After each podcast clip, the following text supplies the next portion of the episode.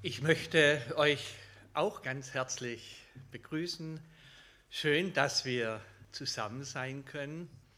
Vielleicht denkst du jetzt, oh ja, ich bin ja gar nicht im Raum anwesend. Vielleicht doch.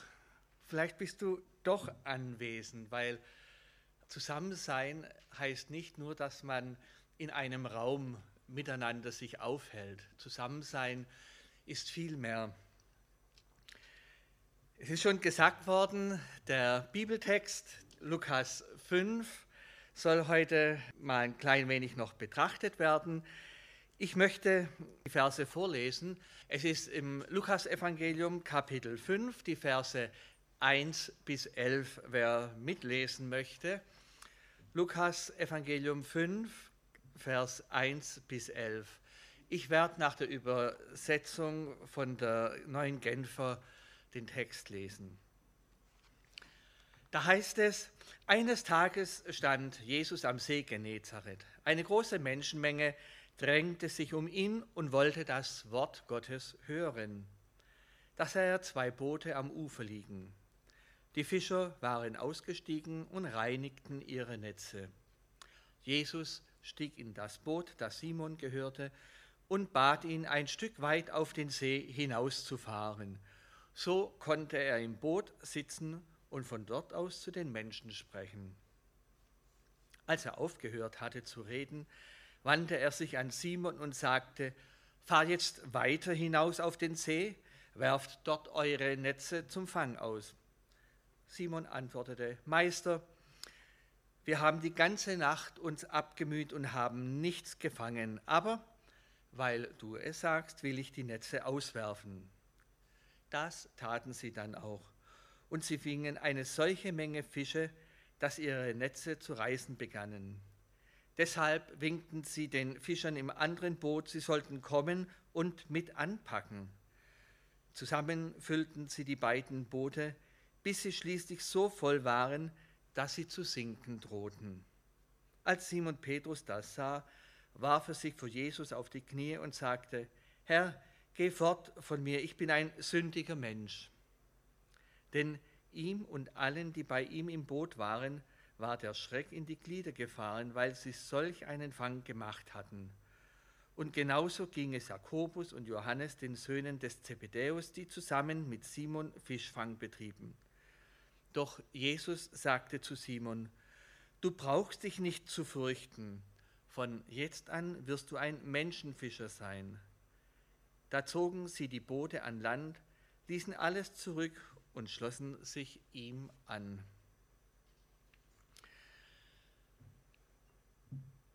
Ich weiß nicht, wie oft ihr äh, den Text schon gelesen habt.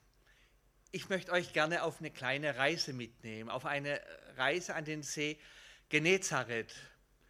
Äh, der See Genezareth, wunderschön anzusehen. Ich selber war noch nicht dort und ich weiß nicht, ob ich zu Lebzeiten jemals dorthin kommen werde. Aber wenn man so Bilder anschaut über den See, dann bekommt man schon klein wenig Fernweh. In den ersten drei Versen äh, wird uns eine Situation berichtet. Ich weiß nicht, äh, ob ihr euch schon mal das auch versucht habt, so richtig vorzustellen, was da abging. Das war keine abgesprochene Aktion. Jesus kam daher, um ihn waren Menschen herum, die wollten hören, was er sagte. Schwerpunkt zur damaligen Zeit war, dass man in der äh, Synagoge hörte äh, auf Gottes Wort, im Tempelbereich und sonst wo. Aber so unterwegs gab es schon ab und zu Momente. Und das war eine ganz besondere Situation. Da kam eine Menschenmenge, die umringten Jesus und ich weiß nicht, wie Jesus voranging, ob er dann immer nur kleine Schritte gemacht hat, äh, weiter, dass die Leute, die um ihn herum waren, nicht umgerannt wurden. Die Menschen waren interessiert, sie drängten sich um Jesus und sie wollten Gottes Wort hören. Was für eine tolle Situation. Menschen, die Gottes Wort hören wollen. Und auf der anderen Seite, da waren ein paar Fischer. Haben vielleicht drüber geschaut. Ja, die haben es einfach. Die müssen nicht arbeiten, aber die waren dabei, ihre Netze zu reinigen, sauber zu machen, hatten die ganze Nacht gearbeitet, waren müde. Und da so eine begeisterte Menschenmenge dann um Jesus.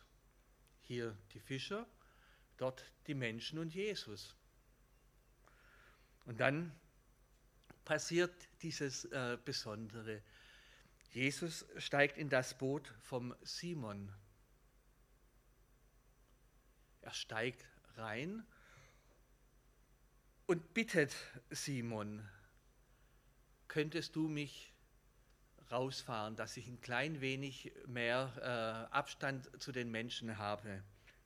Weil wenn man so ein paar Meter weg ist vom Ufer, hat man eine viel größere Möglichkeit. Ich weiß äh, nicht, ob ihr schon mal, wenn ihr äh, so jetzt gerade in diesen Zeiten spazieren gegangen seid, und dann lauft man vielleicht am Wald oder an einem See und dann hört man plötzlich Stimmen und fragt sich, ja, wo sind die Personen? Und dann sieht man äh, relativ weit weg, hat da laufen welche. Die Stimmen tragen sich dann weiter. Und seine Bitte ist, fahr ein Stück raus auf den See. Vielleicht kommt es uns komisch vor, dass äh, Jesus ins Boot vom Simon steigt. Aber so ganz unbekannt sind die sich nicht. Anfangs wird uns berichtet, äh, dass Simon äh, Jesus schon mal kennengelernt hat, als der Andreas und die zusammen waren. Komm, wir haben den Messias gefunden. Da war auch der Simon dabei. Und der ist dann wieder flugs hinterher zur Arbeit gegangen. Und im Kapitel vorher wird uns berichtet, die Schwiegermutter des Simon war krank. Also wir merken, an der Stelle bekommen wir ein paar Informationen mehr von Simon. Er war verheiratet. Er hat eine Schwiegermutter, die krank war, und Jesus hat sie gesund gemacht. Und jetzt kommt der Jesus an den See und dann sieht er, wie Simon und seine Kollegen die Netze richten und Jesus geht hin und sagt, hey, fahr, uns mal, fahr mich mal ein Stück raus. Ich finde es eine interessante Voraussetzung, die hier aufgebaut wird. Und dann lesen wir im dritten Vers, und Jesus spricht zu den Menschen. So konnte Jesus im Boot sitzen und von dort aus zu den Menschen reden. Es gab noch mehr Zuhörer. Der Simon war auch dabei. Und ich finde interessant, dass an der Stelle uns nicht berichtet wird, über was Jesus gesprochen hat. Hat er über Hoffnung, über Mut, über Zuversicht oder vielleicht über Gott zu vertrauen gesprochen?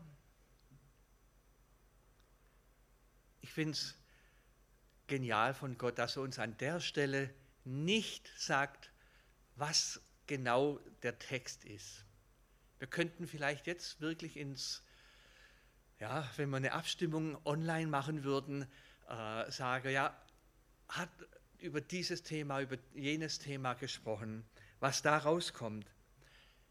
Ich persönlich glaube, es war ein Thema, wo den Menschen in ihrer damaligen Lebenssituation Zuversicht gegeben hat. Klein wenig Hoffnung, ihren Alltag besser zu bewältigen. Es wird auch nicht berichtet, wie lange Jesus äh, zu den Menschen gesprochen hat. Es wird nur als eine Tatsache festgehalten, er sprach zu den Menschen. Ich bin bei dir, ich bin da, ich bin dabei. Jesus äh, geht dann weiter, die Verse 4 bis 5, die kommen. Er hört auf zu reden und er wendet sich dem Simon zu. Du, und jetzt fahr du raus.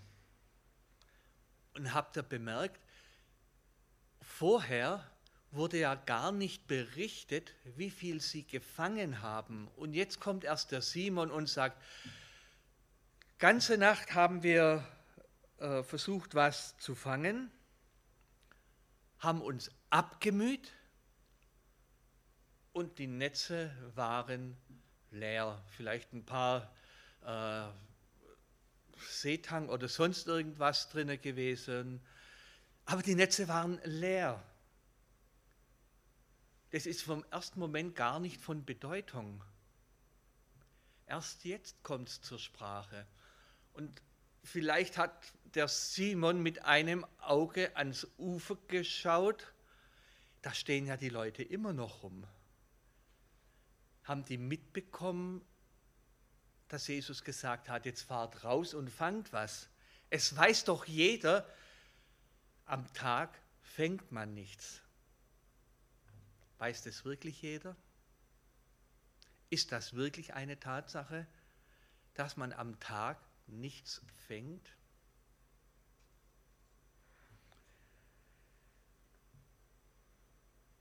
Und die Bootsfahrt geht los. Sie fahren raus und werfen ihr Netz aus.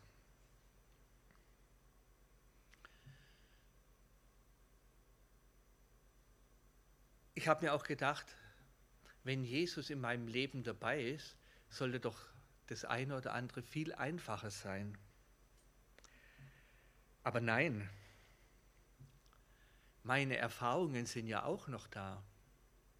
Und ich bin überzeugt, beim Simon war das in dem Moment auch so ein Punkt. Meine Erfahrungen sind da. Meine Erfahrung sagt etwas ganz anderes. Ich kann nichts fangen.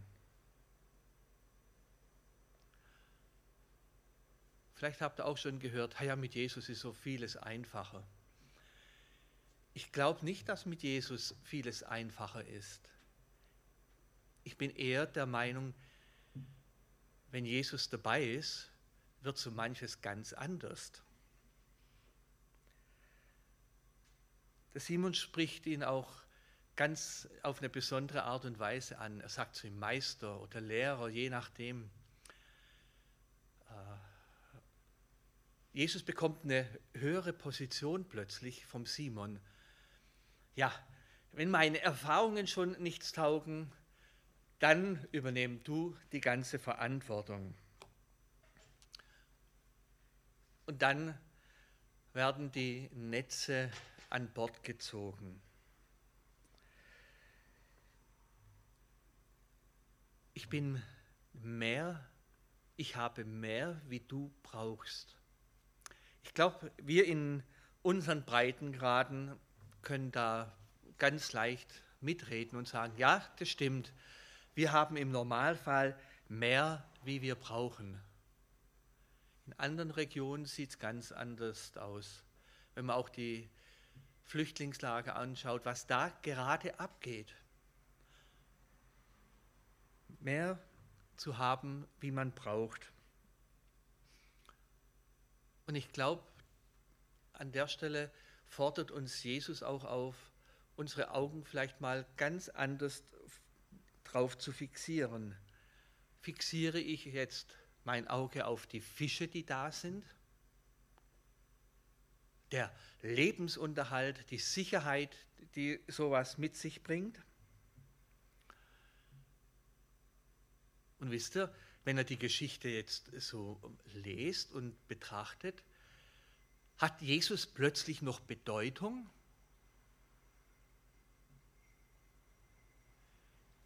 Auf dem Boot geht es ab, wie wenn Jesus gar nicht dabei ist.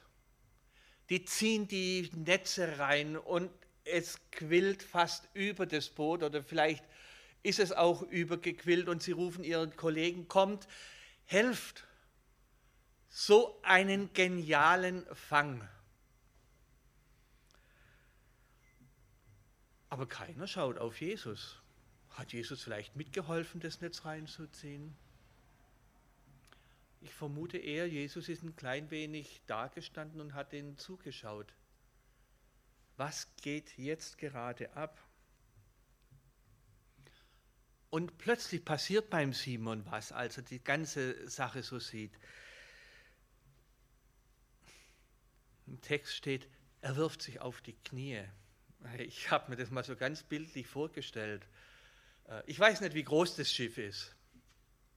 Aber wenn das überquillt, fast am Sinken ist, dann sind überall Fische.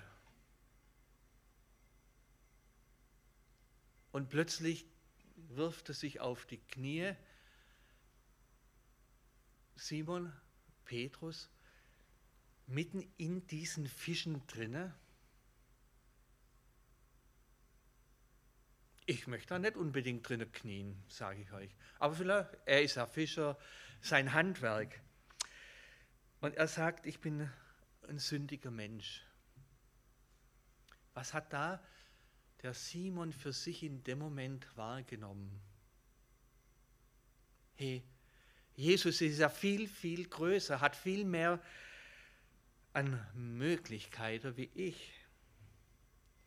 Wenn Jesus da ist, dann ist er tatsächlich meine Zukunft.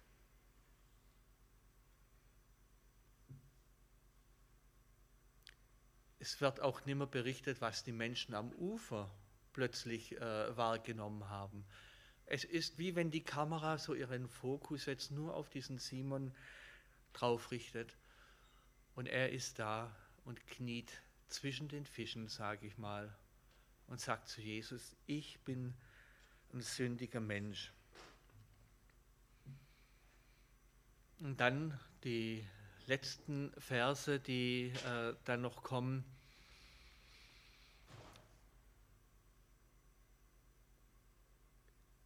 Die sind erschrocken. Die sind plötzlich erschrocken über dem, was passiert ist. Über den Reichtum, den sie plötzlich haben, über, ja, und jetzt könnte man spekulieren anfangen. Über was sind sie denn so erschrocken? Der Text sagt, weil sie solch einen Fang gemacht haben. Die haben gar nicht damit gerechnet, dass sie so ein gewaltiger Fang machen. Und Jesus ist einfach für sie da. Er sorgt sich um sie.